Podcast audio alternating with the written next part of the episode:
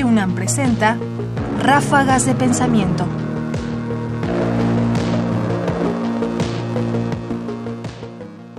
Moby Dick, alimentarse del mal.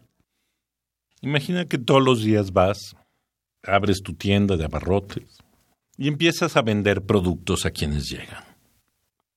Pero un día, sin embargo, una de esas cosas que sueles vender con mucha facilidad, quizás una lata de tomate, quizás una bolsa de chetos, empiezas a verlas como una cosa monstruosa, como una entidad del mal.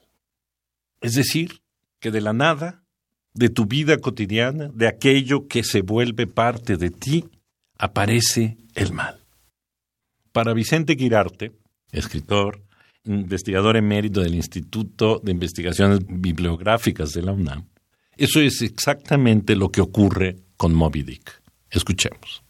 El Pecos de Moby Dick de Herman Melville también es un barco que es maldecido por Elías cuando están a punto de subirse. Bueno, y está maldecido ya por Ahab, por este capricho, esta pasión por acabar con la ballena, que no solamente le ha quitado la pierna, sino le ha quitado la paz, le ha quitado la conciencia, y es la culpable de todos sus desastres y de todos los desastres del mundo. Entonces ahí hay una personificación también del mal.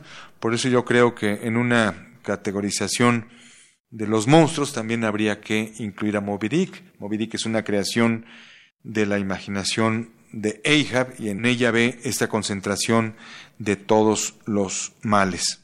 Sí, porque si ustedes piensan que la ballena servía a los hombres para vivir, para iluminar las casas, pero para Ahab la ballena significaba otra cosa, había que matarla porque había que matar el mal.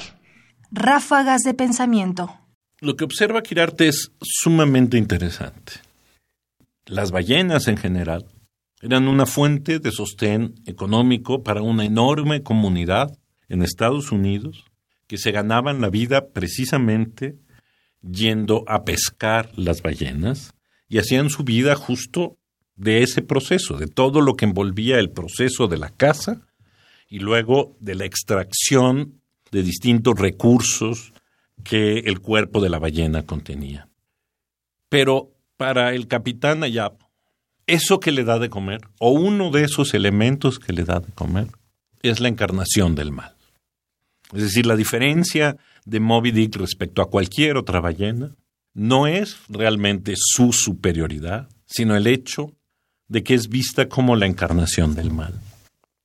Y esto es interesante porque nos muestra cómo la excepcionalidad de Moby Dick está incluida en un panorama más alto, donde se vuelve excepcional porque está contenida en un mundo que vive, se cultiva, se relaciona y existe socialmente a partir de la caza de las ballenas.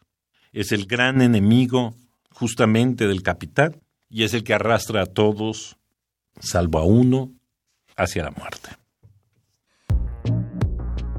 Vicente Quirarte, tomado del curso El hombre creó al vampiro, Bram Stoker, en el centenario de su inmortalidad, del ciclo Grandes Maestros, producido por Descarga Cultura UNAM, Casa de las Humanidades, 2012, disponible en grandesmaestros.unam.mx. Comentarios: Ernesto Priani Saizó. Producción: Ignacio Bazán Estrada.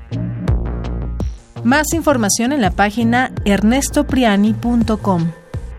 Busca el podcast en www.radiopodcast.unam.mx diagonal podcast.